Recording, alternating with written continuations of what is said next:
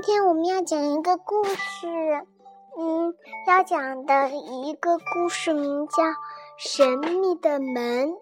那扇门有多神秘呢？让我们一起来揭开谜底吧。从前有一座大大的房子，那个房子里面住着一只看似弱小的小鼹鼠。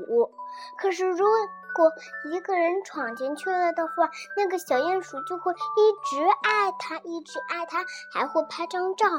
可是那个，嗯，房子后面有一栋门，那个门可漂亮了。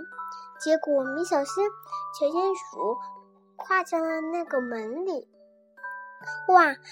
小鼹鼠大声说：“哇，这里可真美丽！”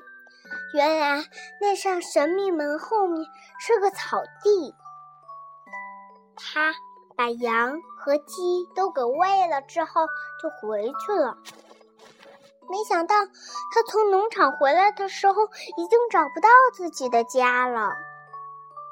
他找啊找，找啊找，忽然发现那个他的房子上写着。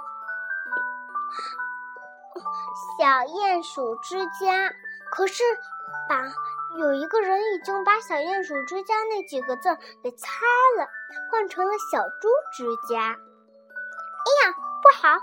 小鼹鼠大声地说：“他去找他的邻居小松鼠帮忙。”小松鼠说：“小鼹鼠，小鼹鼠，你怎么啦？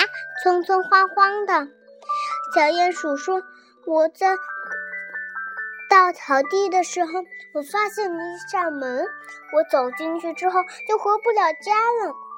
小松鼠说：“别着急，我带你走出去。”然后小松鼠一溜烟就把它带出去了。